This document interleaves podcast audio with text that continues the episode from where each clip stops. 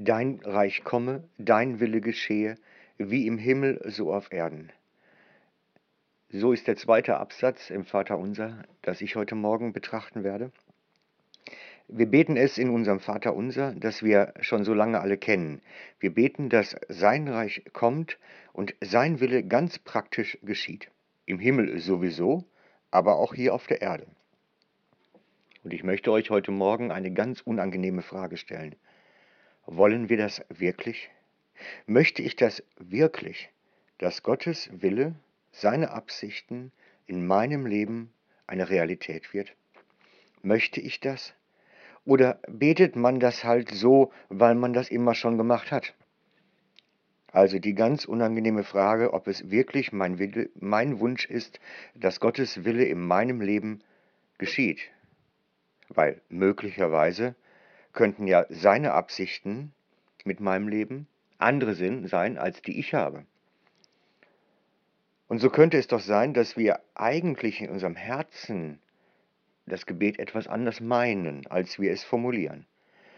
Meinen wir möglicherweise in unserem Herzen, dein Wille geschehe, aber insgeheim hoffen wir, dass wir unsere Pläne geschehen, dass wir unsere Lebensziele verfolgen können und vielleicht lautet das Gebet dann ja auch, in dein Wille geschehe im Himmel und mein Wille auf Erden.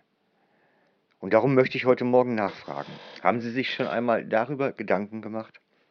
Gedanken gemacht über den Willen Gottes für Ihr Leben? Es lohnt sich wirklich, denn er hat gute Gedanken. Man könnte auch sagen, er hat gute Ideen und vorbereitete Werke für Ihr Leben. Wir können dies lesen im Jeremia 29, Vers 11. Dort schreibt der Prophet, Denn ich weiß, was für Gedanken ich über euch hege, spricht der Herr, Gedanken des Heils und nicht des Unheils.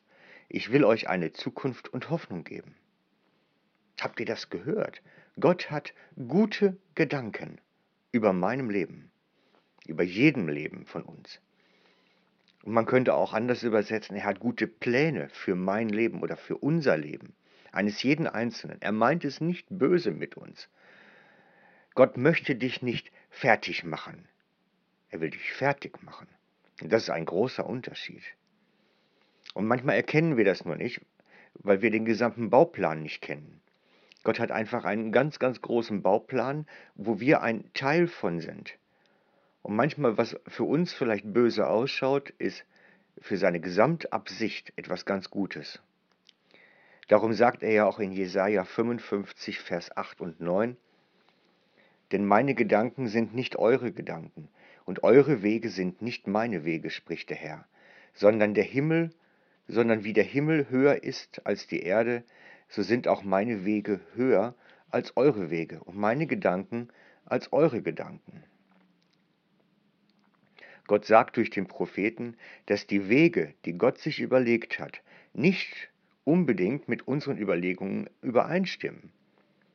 Und dass es auch nicht unbedingt unseren Überlegungen entspricht. Und seine Überlegungen sind sehr konkret dabei, sehr detailliert.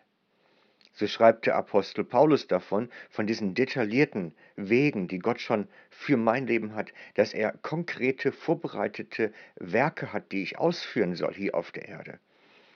Paulus schreibt dies im Epheser 4, Quatsch, Entschuldigung, Epheser 2, Vers 10, dass er uns geschaffen hat, in Jesus Christus neu geschaffen hat, zu guten Werken, die Gott schon vorher vorbereitet hat, damit wir in ihnen wandeln, in ihnen gehen können.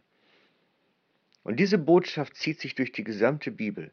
Gott hat etwas ganz Konkretes für mein und auch für ihr Leben sich ausgedacht.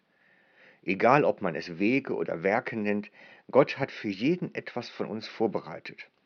Und wenn wir beten, dein Wille geschehe, im Himmel wie auf Erden, dann ist das ein sehr, sehr persönliches Gebet.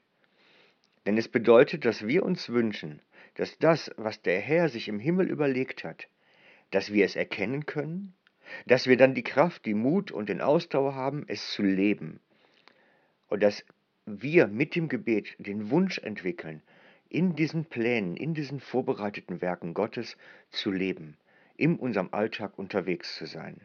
damit sein Reich hier auf der Erde mehr und mehr sichtbar wird, dass es wirklich kommt, sichtbar kommt. Und es wird wachsen Stück für Stück, wenn wir lernen, in seinen Wegen unterwegs zu sein. Amen.